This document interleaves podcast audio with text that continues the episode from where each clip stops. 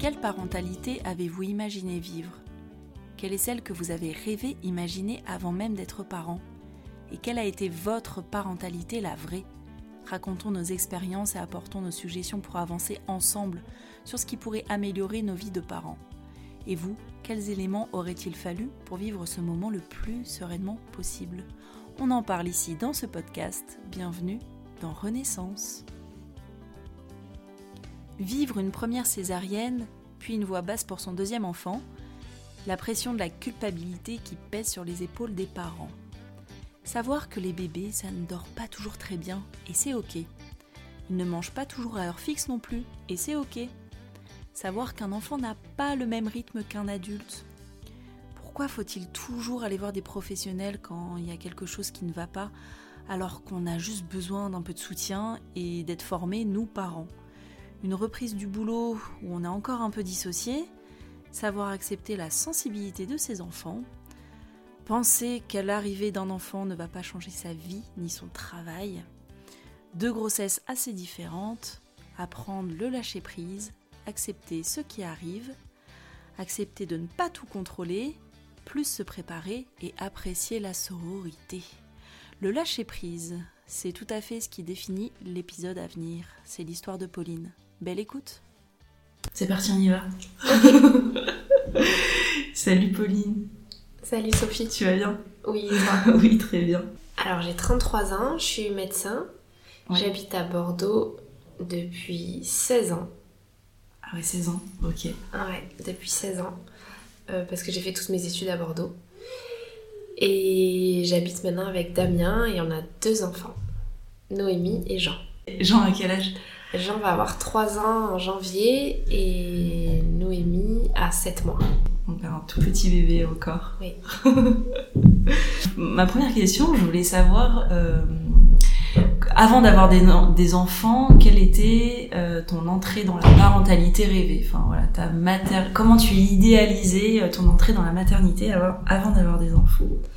J'ai toujours voulu avoir des enfants pour moi c'était important, enfin c'était assez naturel de me dire que, enfin j'aimais les enfants, je voulais des enfants, mais j'ai toujours pensé que c'était quelque chose qui venait en plus dans ta vie, tu continuais ta vie normale euh, et puis en plus tu avais des enfants.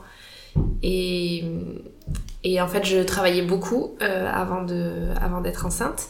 Et je me suis dit, euh, ben, et j'envisage un peu ma liste, comme, ma vie comme une, to-do list. Donc je me dis, je fais ça, ça, ça, je fais plein de trucs je me suis dit, voilà, je vais avoir des enfants, ça va être comme ça, comme ça, comme ça. Voilà. Donc le truc était programmé. En le truc était super programmé. On avait fait un tableur Excel. Parce que on, devait partir euh, au Canada un an.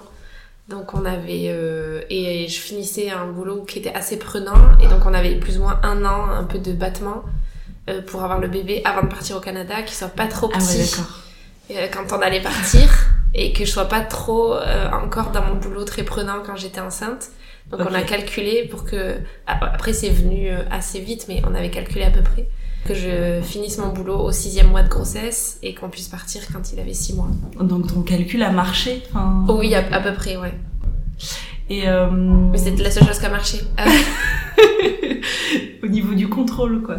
Oui, c'est ça, exactement. Et euh, comment t'imaginais les choses? Enfin, tu, euh, je sais pas, tu pensais que c'était simple, dur. Enfin, je sais pas, tu ou, euh, ou t'avais pas forcément d'idée sur la question Ouais, je sais pas, je pensais que c'était... Euh... Moi, ma mère nous a élevés tout seul, tout, toute seule et on est mhm. cinq. Ah ouais. Donc euh, je me disais que c'était dur, mais bon, a priori euh, faisable.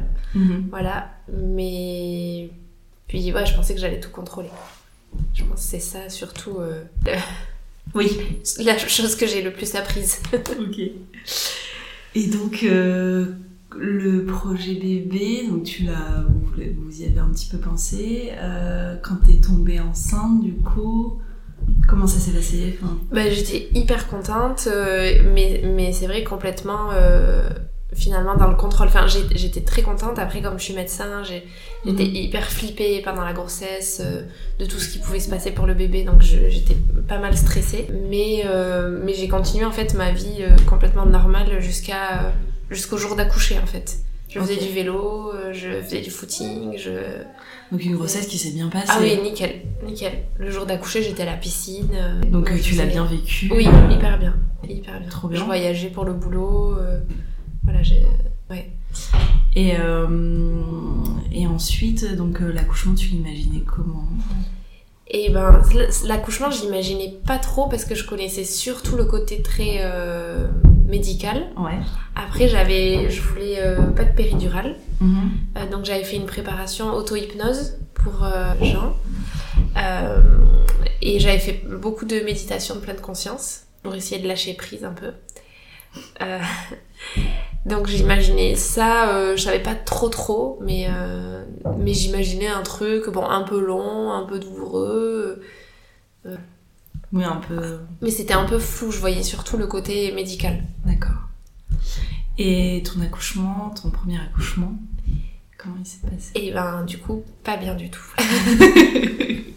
non, pas après.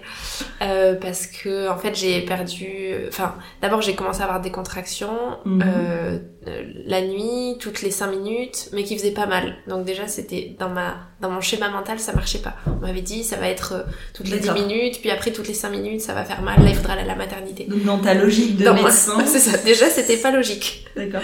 Ça, c'était toutes les 5 minutes, ça faisait pas mal. Donc j'étais à la maternité, on m'a dit ah ça se met tranquillement en place, rentrez quelques heures chez vous et puis euh, revenez demain matin. Et en fait j'ai perdu les os et le, le liquide était teinté. Et là pour moi je savais que c'était un peu mauvais signe, donc on y est retourné. Euh, là j'étais encore euh, un peu, je me disais bon ça va aller tout ça, mais euh, Ça et- un mais peu ça commençait à m'angoisser, ouais. Et en fait, euh, ils m'ont mis dans une chambre euh, en, en se disant qu'on allait voir comment ça allait, si ça se déclenchait tout seul ou s'il fallait me déclencher. Et l'après-midi, j'ai eu un monitoring. Mhm. Et en fait, sur le monitoring, à un moment, il a fait une grosse décélération. Et là, j'ai eu vraiment hyper peur. Là, j'ai vraiment cru qu'il allait mourir dans mon ventre. Et vraiment, je me suis dit, 9 mois pour ça. Ah ouais, tu t'es vraiment Ah ouais, dit ça vraiment. Ah, vraiment, j'ai le souvenir de la chambre et je me suis dit, là, c'est fini, tout est fini, 9 mois à attendre pour ça, pour que ça se finisse comme ça. Là, j'ai vraiment eu hyper peur. Donc, finalement, euh, il est, il est- le rythme cardiaque est remonté. euh, Là, t'étais dilatée à combien et j'étais genre à 2, quoi. D'accord. Ouais, Ouais, c'était vraiment le tout début. Et euh, le rythme cardiaque est remonté, et puis ils m'ont descendu, et puis en fait après ça a été euh, pendant quelques heures, à chaque fois ils, ils- ils me disaient on va voir, on va voir. On essaye d'éviter la césarienne, et puis à un moment il a décéléré vraiment trop, et, et donc on est parti en césarienne. Et là j'étais encore, bon j'étais angoissée, mais ça allait encore. Mhm. Et en fait euh, il m'avait dit bah, on fait la césarienne, et... euh, et dès qu'on le sort, on, on vous le met en peau à peau. Et en fait, euh, ils, ils sont sortis direct de la pièce avec lui. Et donc là, j'ai su qu'il allait pas bien. Et, et là, ça a été vraiment hyper dur. Donc heureusement, Damien était là, il m'a fait de l'hypnose, on a écouté de la musique. Mais toute la partie euh, euh, suture de la césarienne, la, la péri marchait plus. Euh, Quand et- ils t'ont fait la césarienne Ouais, quand ils m'ont fait la césarienne. Donc le début ça, ça allait, enfin ils, ont, Mhm. ils avaient réinjecté un peu. Le début ça, je sentais, enfin tant que j'attendais euh, le bébé ça allait, mais une fois qu'ils l'ont sorti et que j'étais angoissée, là c'était hyper dur, je sentais tout ce qu'ils faisaient. D'accord. Euh, c'était vraiment hyper dur. Tu leur as dit Oui, oui, oui. Après, ils m'ont dit, bah, on peut réinjecter. Et puis, mais c'était, ils étaient en train de finir. Donc, j'ai dit, non, non, c'est pas grave. C'était pas horriblement douloureux, mais c'était vraiment hyper désagréable. Je sentais qu'ils farfouillaient dans mon ventre. Mais, et je tremblais de tous mes membres. J'avais les, les, les bras, les jambes qui tremblaient. Enfin, c'était vraiment hyper dur, mais je- voilà. Et ensuite, pareil, en salle de, donc ils sont venus me dire qu'il était intubé, qu'ils s'occupaient de lui, euh, que je pourrais le voir dès qu'il irait mieux. Et donc après, j'étais en salle euh, de réveil. Et là, j'avais ma tension qui montait. Elle me disait, Madame, il faut se calmer. Je dis, mais, mais, euh, je ne peux pas. Et surtout qu'en plus, Damien était allé euh, voir Jean. Et donc là, vraiment, j'étais trop mal. Je me demandais... Enfin, j'étais vraiment euh, complètement dissociée, quoi. J'ai l'impression d'être dans un autre monde. Je me demandais euh, comment il allait. Enfin, c'était vraiment... euh, J'en garde un souvenir, vraiment... euh, Tout est hyper euh, clair. Tout est hyper net dans ma mémoire. Ça, ça va rester gravé quoi. Ouais, ouais. T'étais- T'avais un peu ton. T'étais un peu dissocié de ton corps à ce moment-là. Ouais. Ouais, c'était Ok, donc sacré accouchement. Oui, ouais, vraiment. Et puis vraiment, je tremblais de tous mes membres. Et puis Damien est revenu, je pense, au bout d'une heure, me voir et il m'a dit il est trop mignon. Parce que Damien, il est pas médecin, donc il, il Ouais, captait ouais. pas trop tous les enjeux médicaux. Il m'a dit il est trop mignon. Je lui ai chanté plein de chansons. Et là, je me suis dit oh Et là, là, ça, là ça a été mieux. J'ai arrêté de trembler. euh, voilà. C'était mieux. Euh, Ouais. À partir de quand tu as eu un peu le contre-coup de cet accouchement-là? Peut-être pas tout de suite. euh. Eh ben franchement je sais pas euh, parce qu'après on a été très dans l'action parce qu'il est resté deux jours en réa et Mhm. donc on faisait du Ok. pot à pot et donc euh, on était vachement dans l'action parce que par exemple j'ai je me donc j'avais ma césarienne et j'ai été je descendais toute seule le voir en réa et elle me disait non il faut pas marcher madame mais euh, voilà j'étais vraiment en focus je sentais rien de ma cicatrice euh, j'étais vraiment focus sur lui mais on est resté finalement une semaine à la maternité D'accord. et je pense que j'ai eu le contre-coup plus au bout de un mois à peu près, où euh, il pleurait beaucoup, beaucoup, beaucoup, beaucoup. Il grossissait pas. Euh, je l'allaitais, euh, j'essayais un peu de lui donner des compliments, mais il n'en voulait pas. Euh, et donc je l'avais tout le temps au sein. Et en plus, on avait gardé le truc de la maternité, de noter les tétés. En fait, je sais pas, je lui, il faisait 17 tétés par jour, quoi. Enfin, il était tout le temps au sein, en fait. Donc en plus de la césarienne, en plus t'as choisi d'allaiter. Oui. C'était aussi. Ben ouais, après... Ou euh, est-ce que c'était quelque chose qui est venu euh, assez, c'était assez, Mm. spontané Oui, euh, et après pour ça vraiment j'ai été hyper bien encouragée à Pellegrin. La nuit là où j'ai accouché, elles m'ont dit, en rentrant, elles m'ont montré un petit, des petites images pour voir comment exprimer mon lait. Elles m'ont dit demain matin vous faites ça. et ensuite elles m'ont montré le tire-lait. Enfin elles m'ont vachement, elles m'ont vachement accompagnée euh, pour. euh, Tu sais amené un millilitre de, de lait. Elles disaient oh c'est super. Oui, c'est un peu ça. Voilà. je me disais, ah bon, d'accord. Donc ouais, je voulais vraiment allaiter et... Donc après, ouais, retour à la maison, postpartum, euh, donc gens qui beaucoup beaucoup collés au sein. Et ben là, je me suis dit, mais en fait, c'est pas du tout comme on m'avait dit. Et c'est- Il ne t'aide pas du tout toutes les trois heures. Et Ouais. je me suis dit, il y a un problème là, c'est pas du tout comme on m'avait dit. Il t'aide pas toutes les trois heures, euh, euh, il- dès que je le mets dans son berceau, il pleure, alors que moi, je me disais, le cododo, euh, Mhm. c'est un truc bizarre quoi, pourquoi les gens ils mettent le bébé dans leur lit Mhm. Moi, je, mon bébé, il dort pas dans mon lit, il dort dans son lit. Mhm. Donc je le remettais dans son berceau, il pleurait, je le reprenais, je le remettais dans son berceau, il pleurait. Ça me rendait ouf, je me disais, mais c'est pas du tout. Je croyais que c'était pas comme ça, je croyais que c'était beaucoup plus réglé, alors qu'en fait, euh, Ouais. en fait c'est. Et à ce moment-là, euh, est-ce que y a des choses que tu aurais aimé pour toi et pour lui? Mais qu'on qu'on me dise, moi ce que je trouve vraiment dur, et encore maintenant, c'est. T'as toujours l'impression que c'est. Enfin, en tout cas, moi, j'ai toujours l'impression que c'est moi qui ai fait quelque chose. Je me dis toujours, doit bien y avoir quelque chose que je fais pas bien pour que mon enfant ne soit pas comme les autres, à dormir de 20h à 8h sans se réveiller et à téter à heure fixe. Et, et en fait, alors que je pense que c'est vraiment une croyance finalement. C'est vraiment une espèce de. On a, on a pensé que ça pouvait fonctionner comme ça, les bébés, mais en fait, ça fonctionne pas comme ça. Dans plein de cultures, c'est c'est beaucoup plus naturel. Et même nous, on dort pas à heure fixe, on mange pas à heure fixe. Et en fait, plus, j'aurais aimé que qu'on le sache plus, en fait, que les enfants, ils dorment pas tout le temps bien, que ils mangent pas à des heures fixes, que tu peux les garder au sein tout le temps, que ça va pas les rendre neuneux, que... Oui, qu'en fait, un enfant n'a pas le même rythme Mm. qu'un adulte. Voilà, Tout exactement, simplement. exactement. Enfin, juste par rapport à, à ton premier accouchement, quelle solution il pourrait y avoir par rapport à ça quand t'étais un, un mois après accouchement? Ouais, ben... Du soutien extérieur Oui, ou- ouais, alors c'est vrai que on avait une sage-femme qui était passée, mais c'était pas Astrid encore, on avait une sage-femme qui était passée à la maison. Et moi, ce que j'avais moyennement aimé, c'était que beaucoup à la maternité, la sage-femme, elle disait, ah oui, euh, il faut l'emmener voir. C'était toujours, il fallait aller voir des professionnels. Fallait l'emmener voir un chiropracteur, un magnétiseur, un ostéopathe. Mais c'était pas, moi, c'était- ça me parlait moins, ça. Et j'aurais aimé plus du soutien euh, simple. Euh, Peut-être plus de passage à la maison. euh, En fait, c'était du Ouais. soutien pour ton bébé, mais pas Oui, forcément ou- oui. pour toi. Oui, c'est vrai. Ouais, Ça marche. non, c'est vrai. Pour moi, euh, non, pour moi, c'est vrai que j'ai- pas eu. Enfin, après, j'avais Damien, mais j'ai pas eu de personne. euh, C'est vrai que personne m'a dit. euh, euh, et toi, comment est-ce qu'on fait pour t'aider non. Et euh, tu t'es arrêté combien de temps? T'as repris le boulot au bout de combien de temps? Euh, ben, En fait, après, ça a été particulier, parce que ça a été le Covid. Donc, j'ai repris. Donc Jean est né en... En janvier 2020. Fin janvier 2020. Quand il a eu un mois et que c'était un peu dur, mais après j'ai recommencé à sortir, j'ai Mhm. commencé à l'emmener euh, le midi en allant manger avec mes copines qui travaillaient pas. Euh, on a commencé un peu à avoir des copains le soir. Donc là c'était une bonne bouffée d'oxygène. Et là, Covid. Et là ça a été hyper dur. Et là ça a été hyper dur parce qu'il y avait le... euh, bah, tout le monde était un peu anxieux au début du Covid, on avait moitié peur Mhm. d'aller faire les courses. et donc là, c'était un peu dur parce que comme il pleurait beaucoup, ben, il fallait beaucoup le promener en écharpe. Et, euh, et en fait, ouais, ça c'était c'était dur. Mais là, on a vu personne euh, pendant, euh, je sais plus, le premier confinement, c'était un mois et demi, je crois. on a Et tu vivais personne. où à ce moment-là? À Bordeaux. donc t'étais ouais. dans une maison? Oui, oui, après, on avait de la chance, on était dans une maison. Ok. Euh, C'était pas celle- celle-ci, mais on avait un petit jardin. euh, Et puis, du coup, j'avais Damien avec moi tout le temps parce qu'il était en télétravail. Et ça, t'en as pensé quoi? Euh, ben non, mais du coup, c'était, c'était cool, je pense, parce que quand t'as un bébé, quand c'est ton premier qui pleure tout le temps, que tu sais pas quoi faire et qu'en plus t'es toute seule à la maison toute la journée, Ouais. euh, je pense que c'est dur. Ouais, ouais, ouais. Euh, donc là, au moins, j'avais Damien, donc c'est- on, on faisait des relais des fois quand il faisait, il faisait des pauses dans son boulot. Au moins, je pouvais aller me doucher, je pouvais. euh, Donc ça, ça a duré combien de temps? Ben, un mois et demi, deux mois à peu près. Mhm. Et ensuite, en mai, donc quand il avait euh, trois mois et quelques, ça, euh, là j'ai repris le boulot et il a été euh, dans une mam.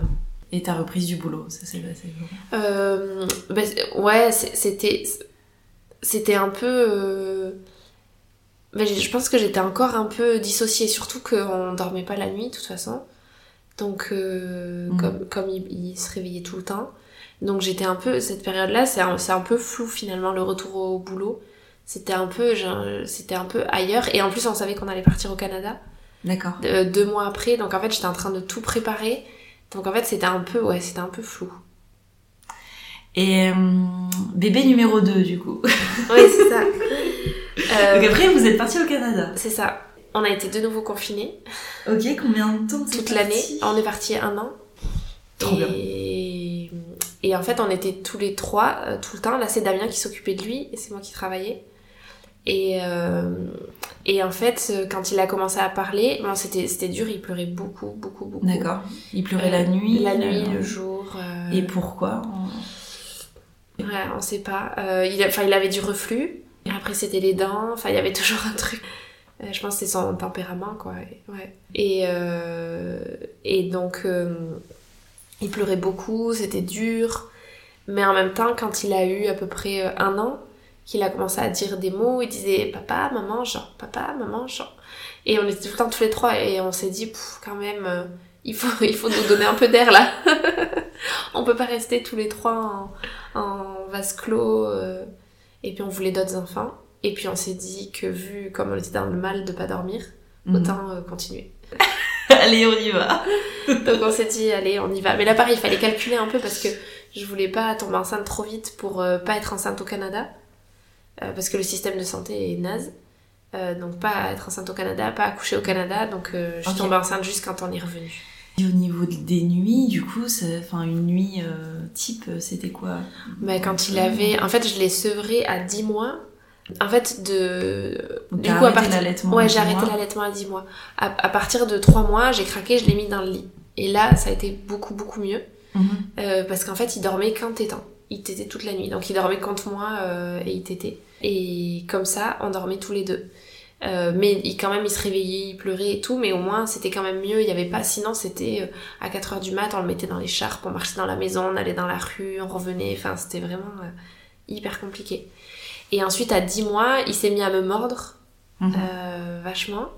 Et là, j'ai eu des, j'ai eu des plaies en fait euh, sur le sein qui sont infectées. Mhm. Donc là, je me suis dit, bon, ben voilà, c'est bon. En plus, en plus je, je l'allaitais que d'un sein parce que j'avais un sein qui donnait moins de lait au début. Et comme il était en réa et qu'il n'arrivait pas bien à téter, ben, j'avais stimulé beaucoup plus l'autre pour euh, qu'il soit plus facile Ok. pour lui.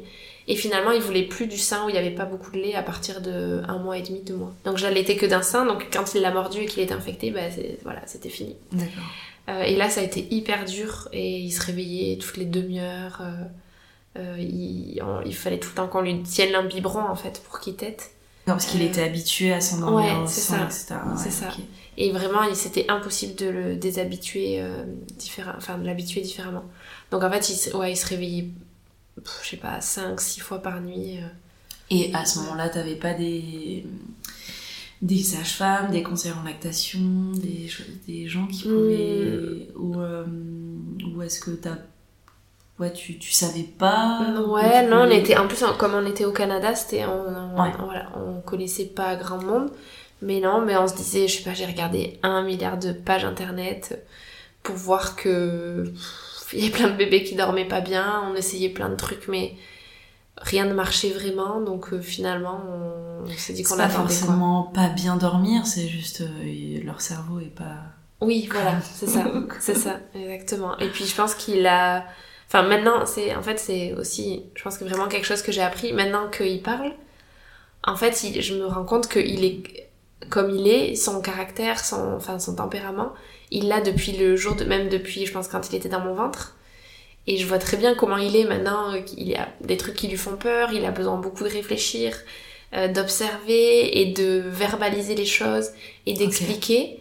Euh, il faut beaucoup qu'on discute des choses pour que il a besoin de comprendre. il a besoin de comprendre beaucoup.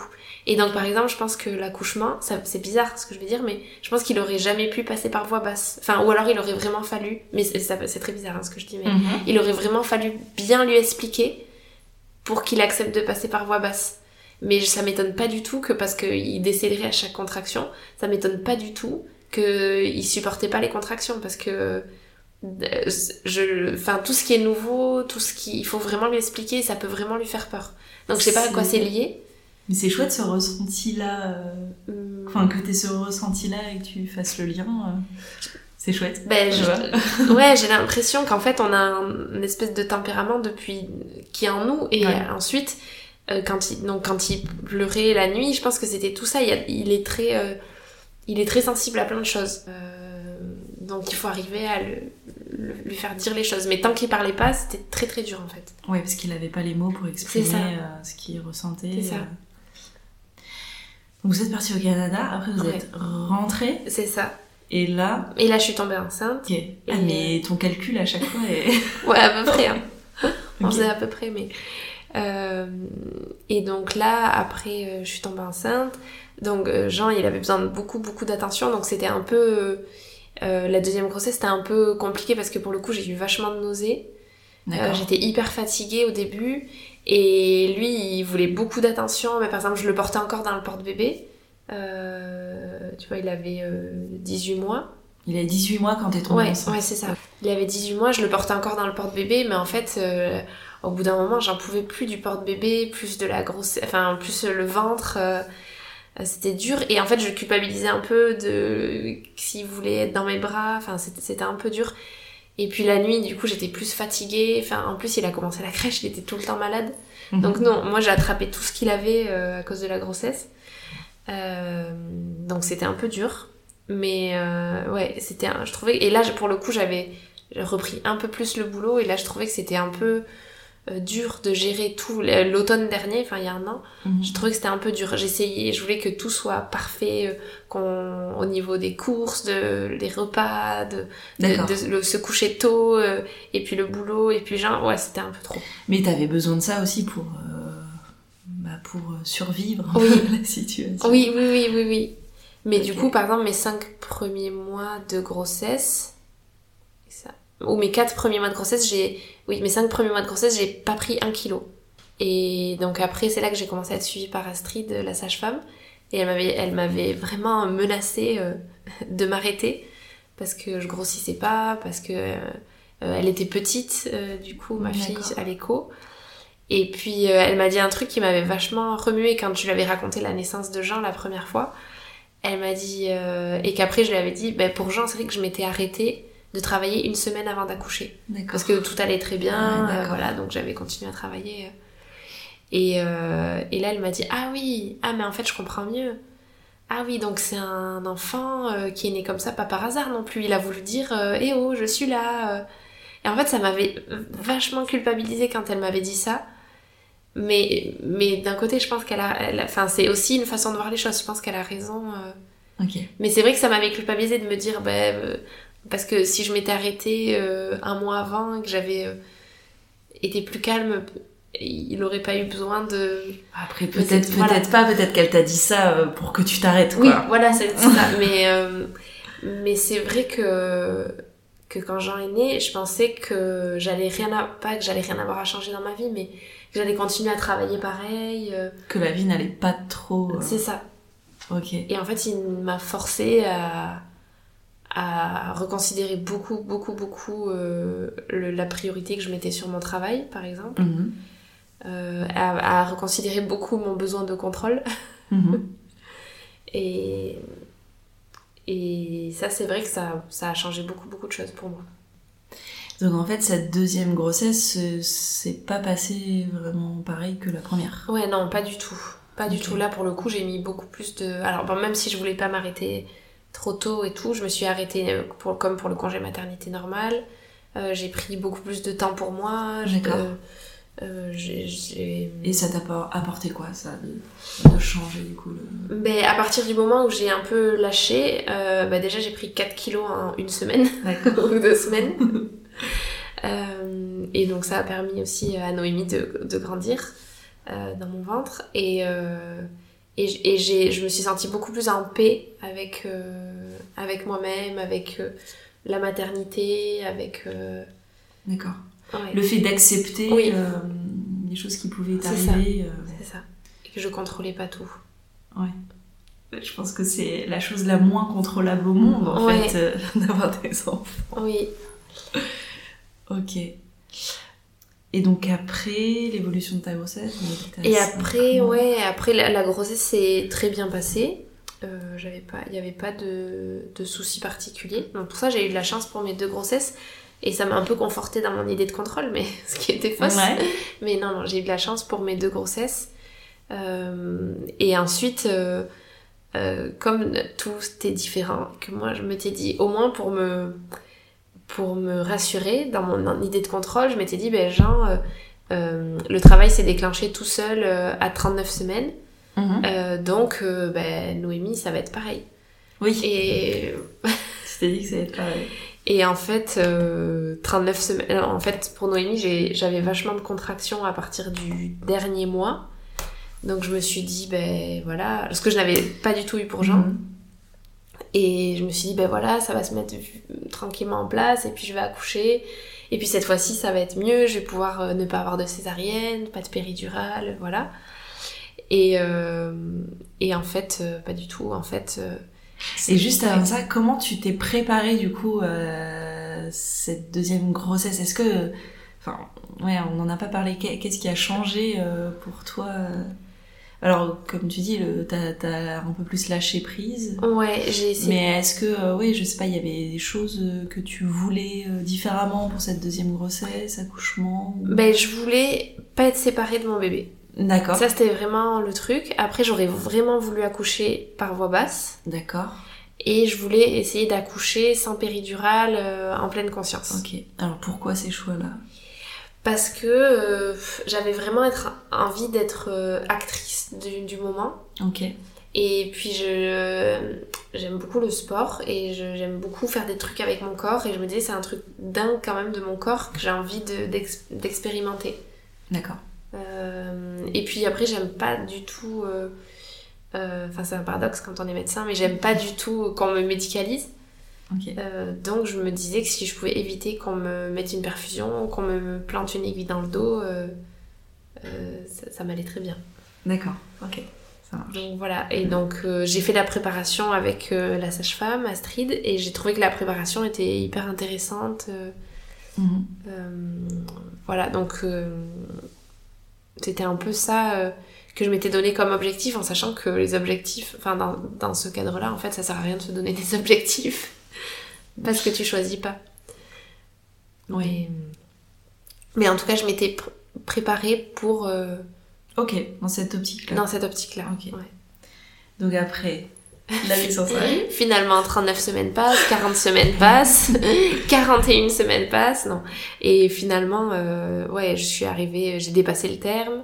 Ok. euh, et, et puis j'avais des contractions, des contractions, des contractions. Mais, mais tout- toutes les, tous les soirs, je me couchais, j'avais des contractions. Et puis, ça ne venait pas. euh, je me disais, bon, c'est bon, cette nuit, je vais accoucher, et puis jamais. Donc il y avait des similitudes avec l'accouchement de Jean?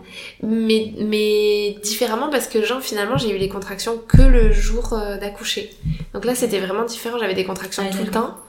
mais euh, mais mais ça ne venait pas et puis finalement euh, finalement euh, j'ai fini par me mettre en travail euh, à, à terme plus 5 jours Mhm. Euh, et donc là on a essayé euh, euh, pendant à peu près 12 heures euh, sans péridurale avec, euh, tous les deux avec Damien euh, euh, de gérer les contractions et en fait au bout de 12 heures j'étais vraiment dans un autre Mais monde 12 heures, c'est énorme. mais, je- ouais, mais moi je me disais, à chaque fois je me disais, allez, c'est peut-être euh, la fin là, c'est peut-être la fin des contrats, ça va être bientôt T'avais vraiment le mental, quoi.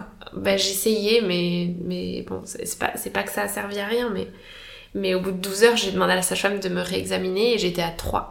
Ok, Et là j'étais dégoûtée. Là j'ai dit, mais tout ça, ça a servi à rien. ok. Et, et donc là, j'ai- il est testé la nuit, j'ai demandé euh, la péridurale. Et parce qu'en fait, elle voulait euh, percer la poche des os. Euh, donc euh, du coup, elle m'a mis la péri, elle a percé la poche des os. Et puis, euh, elles m'ont mis de l'ocytocine. Et puis, c'est toujours pas... C'était toujours... J'étais toujours à 3. Et puis... Et en fait, ce qui m'a Mhm. beaucoup touchée, c'était la... Enfin, je trouve dans la maternité, une des choses que j'ai appris le, le plus, que j'apprécie le plus, c'est la sororité.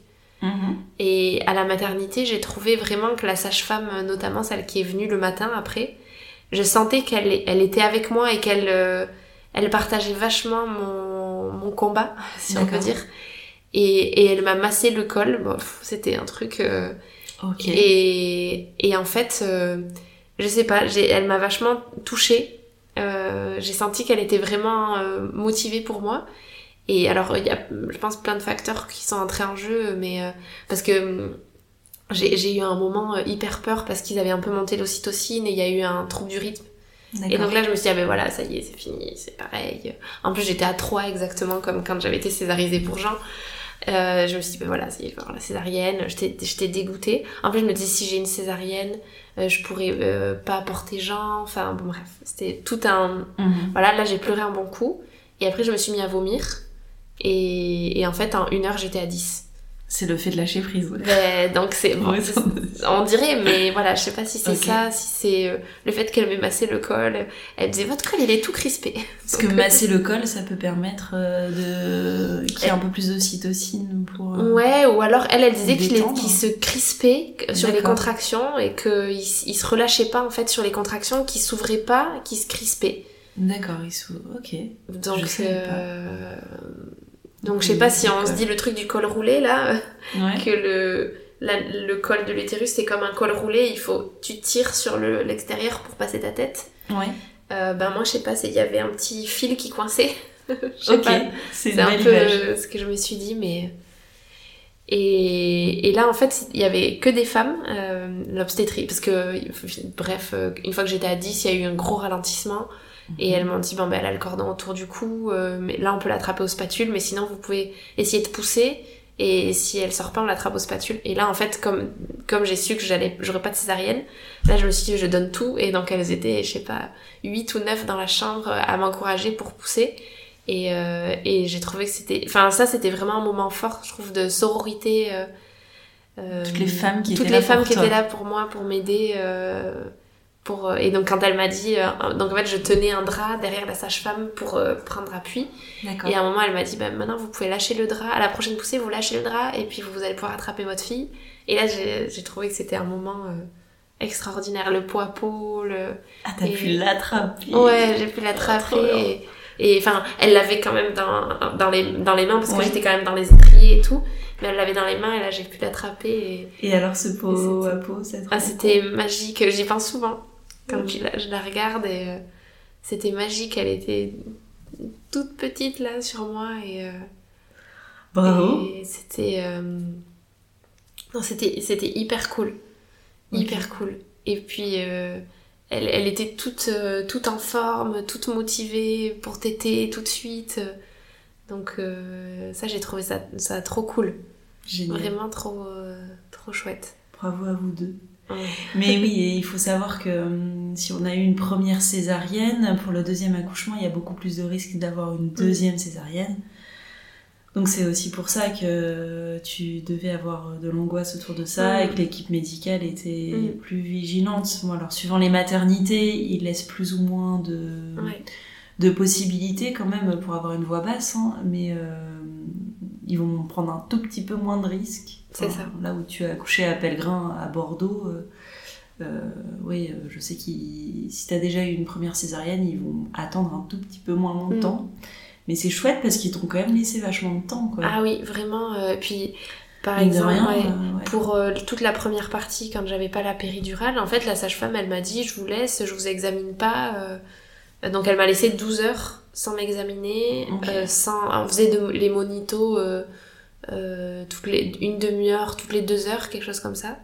Et, et sinon, j'étais tranquille, ouais, Trop bien. ballon. Donc après allaitement. Ouais, retour à la maison. retour à la maison, allaitement, la cododo direct. Ok. On arrête de le laisser dans son lit. c'est ça, c'est ça. On n'avait même pas mis de lit pour elle. Et là, ça a été beaucoup plus, euh, beaucoup plus facile. Enfin, j'ai lâché prise sur beaucoup de trucs. Donc, euh, en fait, je la gardais tout le temps en écharpe, euh, tout le temps au sein. j'ai beaucoup moins, beaucoup moins contrôlé. D'accord. Et, et en fait, ça a, ça a été beaucoup mieux, beaucoup plus facile. Et avec son frère, du coup, c'est passé. Ouais, ça s'est bien, franchement, ça s'est bien passé. Il a toujours été très mignon avec elle. C'était plus avec nous, c'était, il voulait plus d'attention. Et puis comme euh, c'était entre 2 et 3 ans, là, c'est beaucoup les émotions, tout ça. Donc la, le sommeil, c'était toujours pas ça. Mhm. Donc c'était un peu compliqué. Mais c'était Damien qui s'occupait de lui la nuit et moi qui m'occupais de Noémie. Ok.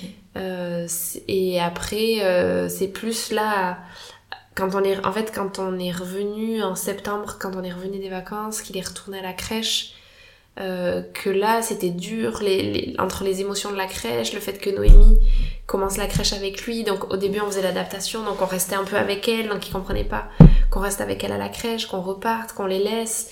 Là, ça a été toute une, euh, Beaucoup d'explications. beaucoup d'explications et des explications qui suffisaient pas forcément. Et puis, euh, et puis je sais pas, il a fallu qu'on lâche tous prise euh, pour que euh, pour que ça aille mieux. Et quand, À et chaque quand- fois, il y a ce truc de lâcher Oui. prise qui revient. Ouais. Ok. Et euh, comment vous allez tous les quatre maintenant aujourd'hui? Et aujourd'hui, ça, ça va très bien. Euh, déjà parce que Noémie s'est mise à dormir depuis à peu près euh, une ou deux semaines. Elle fait des nuits, pas, pas toutes les Donc nuits, là, mais- Noémie a un peu moins de 8 mois, 7 Ouais, c'est mois et ça. demi? C'est ça, 7 mois et demi. Et bon, alors, on m'aurait dit ça il y a 3 ans, euh, que je serais contente parce que mon bébé dormait des nuits à 7 mois. Je me serais dit, mais n'importe quoi, les bébés à 3 mois, ça dort de 20h à 8h. Mais là, déjà qu'à 7 mois et demi, et demi, de minuit à 6h de temps en temps. Je trouve ça génial. Et surtout, je me dis, même si c'est complètement bête, que finalement, je fais pas trop trop mal. Puisqu'elle a fini par... euh, Parce que par exemple, on m'avait dit qu'à 6 mois, avant 6 mois, il fallait l'habituer à pas s'endormir au sein. Sinon, elle Avant allait- 6 mois? Oui, parce qu'à. 6 mois, il prenait les habitudes et que avant 6 mois, il fallait les habituer à s'endormir sans le sein. Et en fait, ça marche pas du tout avec Noémie. Mais pas du tout. Elle a besoin de téter vachement, même le soir. euh, même là encore, je m'allonge avec elle souvent pendant une demi-heure, trois quarts d'heure, deux fois, trois fois dans la soirée. D'accord. Et, euh, et donc, des fois, Damien arrive en la berçant à la coucher, mais c'est vraiment rare. Sinon, il faut vraiment qu'elle tète. Mais ensuite, elle dort parfois 6-7 heures d'affilée. Donc, je me dis que finalement, Trop bien. il n'y a pas de règles. euh, Et ça, ça peut te permettre de récupérer Oui, aussi. ouais, euh, ouais, ouais. Et t'as repris le travail Oui, oui. Et en plus, en septembre, j'ai commencé un nouveau boulot euh, assez prenant. Et mais, euh, mais en fait, comme de toute façon, on a fait le choix de pas avoir de babysitter et qui la crèche, euh, on doit les récupérer à 5 heures à la crèche. Donc de toute façon, je, je rentre tôt. Euh, et ça a été vraiment, euh, enfin ouais, vraiment, je pense que si j'avais pas les enfants, je serais un peu euh, au boulot de 20h à, enfin de, de 8h à 20h tous les jours. Je serais horrible, j'enverrais des mails à mes collègues à minuit tout le temps. Et en fait, les enfants, ça me protège de ça, je pense. Parce que t'adores travailler Oui. et tu travailles beaucoup. Oui. Ok. Oui. Et donc là, du coup, t'es à 80% t'as Non, réduit- je suis à non non non, je suis à temps plein, mais euh, je, je m'organise un peu comme je peux quoi. Ah, chouette. Ouais. Ok, ça marche. Et donc, euh, si tu prends euh, beaucoup, beaucoup, beaucoup, beaucoup de recul euh, sur tout ça, depuis euh, bah, les débuts, même juste avant de tomber enceinte de Jean, etc. Qu'est-ce que tu penses de tout ça? Mais je pense que avoir des enfants, ça m'a vraiment à la fois changé et à la fois ça m'a permis d'être moi-même, D'accord. de me recentrer sur ce qui était important, de beaucoup plus. Alors je sais pas si c'est l'allaitement, je sais pas si ça te fait ça aussi, mais j'ai l'impression d'être beaucoup plus connectée aux émotions des autres. D'accord. Alors, je sais pas si c'est d'ess- d'essayer d'être connecté aux émotions de mes enfants, mais par exemple, avec mes patients, j'ai l'impression de ressentir beaucoup, beaucoup ce qu'ils ressentent. Quand ils pleurent, euh, je le ressens vachement. le- Alors, je sais pas si c'est l'ocytocine ou si c'est euh, juste une façon que quand t'es maman, tu ou quand t'es papa, mais en tout cas quand t'es un parent qui qui, qui essaye de d'être connecté à ton enfant, ben ça, ça influence aussi le reste de tes relations. Ça, je, ça, je trouve ça très fort d'être connecté aux autres. Euh, je trouve aussi que, en fait, j'ai j'ai vachement retrouvé le goût de jouer. Euh, maintenant que Jean a grandi, il y a- j'adore jouer avec lui, Mhm. alors que je n'aimais pas trop jouer euh, avant, et j'ai l'impression de retrouver en fait mon âme d'enfant en étant maman. Euh, et puis, euh, ouais, j'ai vraiment beaucoup aimé la sororité avec les autres mamans. Mais tu vois, si, si on n'avait pas d'enfants, on se retrouverait pas comme ça pour discuter Ça. et, s'entraider. Et, et je me rappelle que je t'avais envoyé un message quand j'avais dépassé le terme et tu vois, t'avais été hyper aidante. Mm. Et enfin, mais tu vois, je sais pas, c'est Oui, c'est des c'est des petites choses, euh, des petites attentions, je sais pas, des fois dans la rue, euh, l'autre fois, Jean il a perdu sa chaussure dans la rue, j'avais Noémie dans le porte-bébé, j'étais accroupie pour les remettre, il y a une maman tout de suite qui est venue pour m'aider, enfin, c'est plein de petites choses qui font que je trouve que je pense que c'est chouette. Et puis ouais, voir la vie euh, pour ce qu'elle est, les choses importantes. Enfin, je trouve que dans notre société, on, on se perd parfois dans euh, des to-do list, des objectifs au boulot, mais alors que tout ça, c'est vain en fait, c'est vide. Mhm. Donc ça, c'est ta renaissance quand même. Oui. Par rapport à avant où tu contrôlais. Oui, oui, complètement. Ok. Et qu'est-ce que tu aurais aimé avoir avant d'être maman euh, pour euh, vivre cette entrée dans la parentalité, dans la maternité le mieux possible? Ça serait quoi? Et ben, Si on réfléchit ouais. euh, concrètement. euh, en fait, je me demande si on peut se préparer. mhm. On, on se prépare à l'accouchement, mais je pense que c'est quand même très dur de se préparer à tout ça parce que c'est tellement euh, un bouleversement. Après, je pense que si. euh, Enfin, peut-être plus de soutien dans le postpartum. D'accord. Après, euh, un congé maternité plus long, ça c'est sûr. Mhm. Ça c'est sûr. Avoir plus le temps en étant remplacé, euh, sans avoir de culpabilité euh, et en ayant un salaire correct, euh, de prendre le temps pour ton bébé. Alors je pense qu'il y a des femmes qui en auront pas besoin. Tout le monde n'a pas forcément besoin de s'arrêter un an, mais, mais je pense que tout le monde a besoin de 4 mois au moins après la naissance. Minimum. Minimum, voilà, ça, vraiment minimum. Et donc ça, je pense que c'est important. Après, moi, vraiment, j'ai la chance d'avoir un, un conjoint qui est vraiment euh, hyper impliqué, avec qui on peut discuter de tout ça. Donc ça, c'est vraiment chouette. Des fois, quand on est dans, dans le dur tous les deux, on se dit non mais il y a des gens qui sont tout seuls pour gérer. C'est vrai. Il y en a beaucoup. Et il y en a beaucoup. Il y a beaucoup de femmes seules et ça, ça doit être vraiment dur. euh, je pense que ouais, c'est vraiment beaucoup plus dur. Donc être entourée, vraiment, je pense que c'est important. Et euh, moi, j'ai de la chance que ma maman soit ultra présente et hyper à l'écoute. Et même si elle a... C'est marrant parce qu'elle, elle est pédiatre. D'accord. Donc elle a 64 ans, donc euh, c'est pas la même génération. Et avant ma première grossesse, elle pensait un peu que le cododo, donc moi j'étais hyper influencée par elle, que le cododo, le portage, c'était un peu un truc de hippie, euh, voilà. Et euh, l'allaitement à la demande, bof, euh, voilà, elle trouvait un peu que... Et je me rappelle notamment euh, juste avant le confinement, donc quand j'en avais un mois et demi, elle était venue et je lui avais dit que j'arrivais pas à le poser pour dormir. Et je devais aller euh, à un rendez-vous, elle m'avait dit mais je vais le dresser moi. Et quand j'étais revenue, elle dormait avec lui dans le canapé. je m'étais dit ah apparemment, le dressage n'a pas du tout fonctionné. Et en fait, ça l'a vachement changé de... Elle se rend compte aussi Oui, entre la théorie et la pratique. Voilà, et du coup, maintenant, euh, elle... euh, donc, bon, elle, elle, elle, il y a des trucs euh, encore sur lesquels elle, on pense pas pareil, mais elle, euh, maintenant, elle- quand on parle, elle me dit, ah oui, oui, les, les parents euh, qui ont des enfants qui pleurent beaucoup, je leur dis que de toute façon, c'est le portage en écharpe, il y a que ça qui marche, alors que... C'est drôle. Et avant que tu aies. Jean, elle, Non, elle, elle- était ouais. pédiatre et Oui. elle conseillait donc pas ça. Ouais, c'est- pas du tout. Et maintenant, elle est beaucoup plus... C'est euh, dingue. Et même pour le fait de qu'ils prennent pas de poids au début, elle, ah, elle m'avait dit que finalement, en fait, euh, elle avait vachement lâché du lest sur euh, les mamans qui allaitaient et dont les enfants prenaient pas de poids, euh, s'ils avaient l'air d'aller bien et tout. C'est dingue parce que c'est une professionnelle. Ouais, mais elle... elle euh, Donc elle a vachement appris grâce oui, à ouais. à Jean. euh, Ouais. Elle s'est dit que finalement, c'était vrai qu'on avait des règles un peu... euh, alors que quand toi t'es avec ton bébé et que ton bébé il va bien et que euh, voilà c'est pas la peine trop de mettre la C'est pression génial. Je pense qu'il oui, il faudrait une reconnexion un peu entre cette génération-là Mm. et nous, parce qu'il Ouais. y a beaucoup de choses à échanger, à apprendre. Mais j'ai l'impression que la génération de nos parents ont oublié, enfin je sais Mm. pas, mais les choses euh, mais après j'ai pas les mêmes ouais. méthodes. J'ai beaucoup réfléchi aussi au, au lien entre féminisme et maternité. Mhm. Et en fait, je pense que elles, c'était quand même une génération où elles avaient réussi à se sortir de plein de trucs. Elles avaient lutté pour que les papas fassent quelques trucs, pour elles avoir le droit de travailler. Et donc en fait, revenir dans l'image de la femme qui a son bébé tout le temps au sein, euh, euh, qui un- pour elles c'était un peu une sorte d'aliénation. Mhm. Et je, pense que ça, ça a beaucoup joué dans les années 90. C'était vraiment, euh, moi je suis une femme libre, euh, mon bébé je lui donne des biberons. Enfin après ma mère elle nous a allaités, mais je pense pour d'autres femmes, mon bébé je lui donne des biberons, je le fais garder. Moi je travaille, je suis pas euh, là que pour être à la maison avec mes enfants.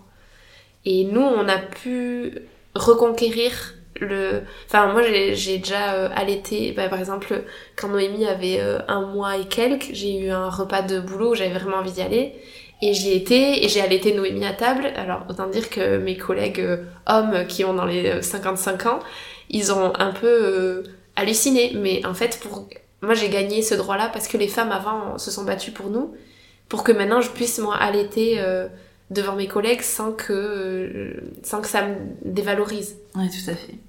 C'est déjà tout un travail qui a été fait en amont Mm. euh, pour. euh, Et nous, on, ouais, on est peut-être dans un recherche d'équilibre entre ça les deux, entre ça, notre indépendance en tant que femme et euh, et la maternité Mm. qu'on veut vivre, quoi.